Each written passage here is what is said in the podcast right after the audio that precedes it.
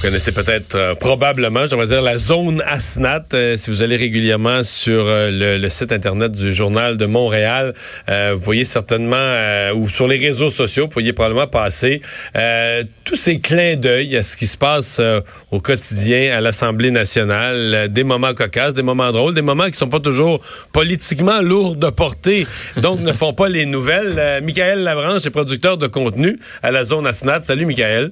Salut. Et donc, oui, c'est ça. Vous euh, glanez toutes sortes de petites choses, dont certaines quand même. Moi, je lis toujours ce que vous faites parce que même si c'est pas la grosse nouvelle, le gros projet de loi, c'est très parlant politiquement à propos des personnalités des gens. On apprend mhm. beaucoup, beaucoup de choses qui sont parfois utiles par la suite. Et on commence aujourd'hui avec une grosse confidence. Oui, une grosse confidence de la candidate dans un talon, euh, Gertrude Bourdon, la candidate libérale. Je sais que vous avez reçu. Euh, oui, j'ai parlé tôt. J'ai parlé tout à l'heure, oui. Oui, c'est ça. Mais ben nous, en tant que chien de garde de la démocratie, tu comprendras qu'il fallait mettre notre grain de sel dans cette euh, élection partielle-là. Oui. Et on a fait une vidéo avec les candidats euh, où on les a invités dans notre studio, puis on leur posait des questions très importantes. Et euh, par rapport justement à, toutes sortes de sujets, et on savait que Madame Bourdon était une adepte du magasinage. Elle l'avait dit dans la dernière élection, en fait à la dernière campagne électorale en octobre dernier l'année dernière, en mhm. fait. Et euh, là, dans, dans, notre questionnaire le très scientifique, on lui a demandé euh, lequel des bars euh, entre le Bogart ou le Palladium elle ramènerait dans Jean Talon? OK. on peut l'écouter. C'est quoi? OK. ah ben non, ben là, moi, je ramène le Bogart parce que je l'ai plus connu. Mais, mais j'ai été aux deux. Ah ouais? Oui, oui. Je suis allée, je dirais... Mais moi, j'aime beaucoup danser. Alors, j'ai dansé, euh, je dirais, assez régulièrement avec mes sœurs quand on venait à Québec ou peu importe où on allait à Montréal. On allait, on se faisait toujours une soirée de filles euh, où on allait danser. On est des, oui, des, des bonnes steppeuses. Des bonnes steppeuses. Oui. Parce que là, le Bogart et le Balladium, c'est quoi? C'est dans Louis Hébert, les deux, là? C'est dans Jean Talon. OK, ils sont dans Jean Talon. Ah, oui, oui, oui. oui. Ah, ils font partie de Jean Talon. Ben, avant, parce qu'il n'existe plus. Donc, le Palladium était. Oui, lequel faudrait.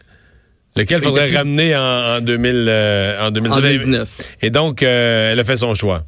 Eh oui, après le magasinage, la danse, Mario. Au Bogart. Tu déjà allé au Bogart? Dans tes années à Québec? Pas vraiment. Non, pas vraiment. Pas vraiment, pas vraiment, pas vraiment. Euh, je sais pas. Moi, contrairement à elle, je suis pas tellement danse. C'est plus. T'es pas un bon stepper? Non, je suis pas un bon stepper. Moi, j'étais plus euh, soit à l'inox ou ben, ben je, vivais ah. au Cosmos là, pour une bonne partie. des bons choix. Oui, j'étais plus euh, genre une grosse bière brune qu'une stepette. Là. Ah, euh, Éric Kerr qui a fait une drôle de proposition. Ben oui, c'est ça. On parle beaucoup de fuite de données. Donc, Éric Kerr se lève en chambre puisque c'est lui le ministre délégué à la transformation numérique. Donc, c'est lui qui répond de ça. Et on, on en fait, euh, les libéraux et la CAQ, c'est toujours la même histoire. Les libéraux accusent la CAQ euh, de, de, de quelconque problème et la, euh, en fait, le député caquiste se, se, défend et dit que c'est la faute des libéraux. Mais là, euh, Monsieur Kerr a trouvé une façon originale de le dire. On peut l'écouter. D'abord, la RAMQ, je veux juste signaler à la collègue qu'il n'y a pas eu de fuite de données. Je suppose qu'elle a pris ça. Euh, si elle veut faire référence à Revenu Québec, je veux juste lui dire que quand c'est arrivé, qui était au pouvoir? Peut-être mettre un gros miroir en avant de la députée. Vous adressez à la présidence, s'il vous plaît, monsieur le ministre, s'il vous plaît. Donc, un gros miroir pour Marois Risky. OK, OK. Mais non, est-ce que c'était trompé vraiment entre la RAMQ et Revenu Québec? Euh, je pense que oui. Je pense ah, qu'elle a dit la RAMQ, puis Eric Kerr, évidemment, C'était les fuites, les fuites à, Revenu Québec. Oui. Euh, Sol Zanetti, qu'est-ce qu'il a, qu'est-ce qu'il a fait? Sol Zanetti, qui est un, un, un, ancien philosophe, un professeur de philosophie, mais aussi un, un, musicien à temps perdu. Je sais pas si tu le savais. Non, ça, je savais pas. Non, ben, euh, en fait, euh, au dernier Bayon en juin, qui ont fait euh, les caquistes. Mm Sol Zanetti, lors de son discours, lui avait poussé la note justement. Il avait chanté euh, un, un, poème de Gaston Miron et tout le monde. Il avait chanté. Euh... il l'avait chanté en chambre. tout le monde avait été un peu surpris de ça. J'ai été 15 ans en chambre. Là, tu me fais réfléchir. Est-ce que quelqu'un a chanté? Le plus grand chanteur de mon de mon ma période parlementaire, c'était Jean-Pierre Jolivet. Mais il me semble qu'il gardait ça. Il gardait ça pour le souper de Noël. J'ai pas ah souvenir. J'ai pas souvenir qu'il a chanté au Salon Bleu. ben peut-être que Sol devrait garder ça pour le souper de Noël aussi. Hein. Mais là, cette semaine, euh, il, a incité en fait euh, ses abonnés et en fait tous les fervents de Québec solidaire à, donner leur euh, contribution par année annuelle de 100 dollars. Et il a fait une composition originale. Tu me diras ce que tu en penses, on peut l'écouter.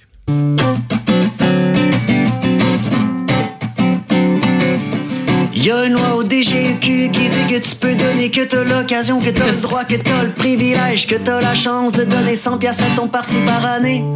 100 pièces c'est pas beaucoup. Si tu dis 100 pièces par 12 mois, ça fait juste 8 et 33 100 pièces. Bon. Je sais pas, je sais pas quoi en penser, Mario. Ben moi, ce que je pense, c'est que le don maximum à 100 pièces est ridicule parce que quand c'est rendu que Québec solidaire dit que c'est pas beaucoup. ouais, c'est ça. Mais euh, à sa défense, au début de la vidéo, il dit, garde, si vous pouvez pas donner 100 pièces, c'est pas à vous que ça s'adresse, mais Ah, si vous pouvez. Ça c'est à vous. Mais ouais, c'est ça, l'Assemblée nationale se transforme en, en comédie musicale. Mais c'est bien fait quand même, là. Ça sonne Oui. bien. C'est lui-même qui fait sa guitare, c'est... Ouais, ouais, ouais, c'est lui qui joue de la guitare Non. et qui chante et qui, quand même. Ça sonne euh, solide, sonne- Un talent, quand même. Oui, oui, oui. On, Ouais. on le verrait dans un, on le verrait dans un petit bar, euh, une soirée en, en Gaspésie, euh, Oui. animer la soirée avec sa guitare. euh, Mégane Perry-Melançon du PQ qui, euh, quoi, Oui. elle a posé une question, euh, elle s'entendait pas une réponse? Exactement. La députée de Gaspé qui, euh, qui, qui, qui questionnait euh, la ministre de la, Culture, Nathalie Roy, sur euh, le patrimoine bâti. Et euh, tu sais- souvent, les, les, les députés de l'opposition, ils s'attendent ils s'attendent pas à grand-chose, en fait, quand ils posent euh, des questions. Fait ils préparent leurs Mais c'est une période questions. des questions, c'est pas, une C'est péri- ça. c'est pas une période des réponses, là. oui, c'est ça. Et eux, ils s'attendent pas à se faire répondre nécessairement, fait que tout est préparé. Mais là, quand la ministre ou le, le ministre répond, ben là, ça, ça- ça vient que le monde est mêlé, puis on peut l'écouter. Cela dit, Monsieur le Président, je suis très heureuse de prendre la parole pour vous dire que mon plan, j'y travaille, Madame la députée, et je vais vous annoncer une primeur pendant qu'il y a des gens, des journalistes qui sont ici. Le 5 décembre prochain, je vais faire une importante annonce pour la restauration et la préservation du patrimoine bâti. Ben, me- merci pour cette euh, primeur. Euh, je suis contente qu'on ne soit plus en train de marteler les mêmes réponses. Euh, je m'attendais, euh, je, je m'attendais pas à ça du tout. Alors, alors euh, la ministre, elle parlait à l'époque de. Et boy, donc là, on est, à la, on est à la période de questions. Oui, c'est ça.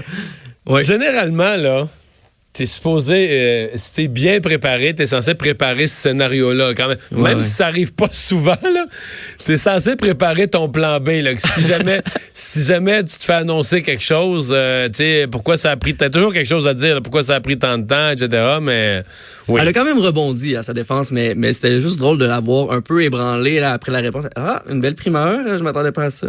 Ouais. En tout cas, ouais. Bon. Ça t'est déjà arrivé de poser une question, puis d'avoir une réponse, puis de faire Oh, ah, OK. Monsieur Parizeau, non, mais Monsieur Parizeau répondait aux questions. Ah ouais. Euh, je me souviens d'une question sur la régie des rentes, quelques sujets que monsieur, monsieur Parizeau répondait, il s'intéressait au sujet, répondait vraiment aux questions. Alors que, mettons, Jean Charest, ben, c'était un jeu, là, c'était juste des, Ah ouais. des- des- des accusations. Pour lui, c'était comme, euh, la période des questions, c'était une, euh, c'était vraiment un jeu, mais euh, ce qui est le cas de la majorité en passant, là, ce qui Ah est assez rare. Euh, C'est un spectacle un peu, hein. oui, oui, c'est pas, c'est pas une période de questions et réponses. C'est une occasion pour l'opposition de Mm. mettre en relief des sujets. C'est comme ça qu'il faut le voir. Puis qui force le gouvernement à répondre. Puis quand le gouvernement a des trop mauvais dossiers, ben ça finit par paraître. Là, tu comprends? Le gouvernement finit par avoir l'air fou. Mais, je veux dire, euh, mais en même temps, les, les- les- ça me fait rire quand les gens, les électeurs disent Ah, on n'a pas de réponse. Mais c'est parce que quand l'opposition prépare sa question, on a eu la preuve dans l'excellent extrait que tu viens de faire entendre.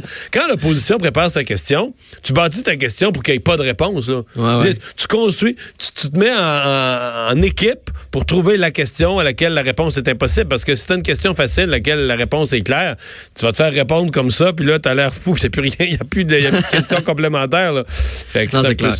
Euh, la libérale Francine Charbonneau, qui est patiente. Oui, ben, la députée de, de, de Mille-Îles, en fait, qui est, qui est présidente de, de la commission qui se penchait sur le projet de loi 16. Et là, euh, tu as déjà été à l'Assemblée nationale. Là, avant la période des questions, on fait le dépôt de, de, de rapport. Là, c'est le rapport de commission. Et euh, elle a comme pas eu le choix de, de tout dire les dates sur le euh, de l'étude détaillée, en fait, du, du rapport de, de, de la Puis commission. Ça a été assez long dans le cas de la 16, là. hein? Ah oui, ah oui. Juste à écouter, vous allez, vous allez comprendre. Je dépose le rapport de la Commission de l'aménagement du territoire qui, le 29, 30 et 31 mai, et des 3, 4, 5, 6, 7, 10 et 14 juin, 20, 21, 22 et 29 août, 3 et 24 septembre, et 1er, 8, 9, 10, 23, 24 et 31 octobre, et le 14, 19, 20, 21, 26 et 27 novembre 2019 a procédé à l'étude détaillée du projet de loi numéro 16. je, sais pas si c'est moi qui est fatigué, mais je trouve ça drôle. Je sais pas pourquoi. non, mais c'est effectivement très drôle. Donc, euh, voilà un exemple d'un projet de loi où quand la CAQ dit que l'opposition, l'opposition tient ça longtemps ou étire ça un peu, euh, on, en a une démonstration, là. Oui, exactement. C'était lequel déjà, le 16, celui-là? C'était le 16, c'est euh, qui modifie un peu la, régie du logement là, pour encadrer les, les copropriétés divises. Ah oui? Donc, c'est comme un projet de loi. Non, non, je sais c'est quoi, là. je sais c'est quoi, mais on en a parlé si longtemps que ça. Ah ouais, ça a l'air que depuis juin, là, ça, ça, ça a pas arrêté l'étude détaillée de ça. Et c'est, ça a dû prendre. Il y en a Imagine les projets de loi qu'on, qui sont vraiment, qui sont vraiment ben contentieux. mais je veux dire, ça, ça a dû quand même demander des trésors. Parce que c'est une chose de siéger longtemps, mm-hmm. mais maintenant que tu veux étirer le débat sur un projet de loi, faut que tu trouves des choses à dire. Faut que tu, faut que tu parles, tu ah, parles, tu parles. Les libéraux sont bons. J'en doute pas, mais sur ah un sujet comme ça, les, copropriétés, les condos, et tout ça, faire des heures et des heures et des jours, ça doit avoir des trésors. Tu devrais aller fouiller là-dedans. Il y a probablement des petits bijoux, des trésors d'imagination pour étirer le temps. Je vais aller voir ça. Salut, merci d'avoir été là. Salut. Michael Labranche, producteur de contenu à la zone ASNAT. On s'arrête euh, après la pause, entrevue. Mais en fait, ce matin, euh, je vous le rappelle, Andrew Shear présentait les, les principaux lieutenants. Il a présenté son sa nouvelle vice-chef, l'adjointe au chef, euh, et il a redonné à Alain Reyes le poste de lieutenant pour le Québec. Évidemment, ça s'est fait dans je vous cache pas que c'est fait dans une conférence de presse un peu difficile. Monsieur Reyes lui-même n'était pas présent. En fait, il y avait juste la, la vice-chef. Les autres officiers n'étaient pas présents. Toutes les questions Andrew Scheer ou à peu près ont porté sur son leadership. C'est pour ça, pour ça que je vous parle d'un point de presse pas facile. Euh, comment le, le, lieutenant conservateur du Québec renouvelé dans son mandat perçoit tout ça. On parle à Alain Reyes après ceci.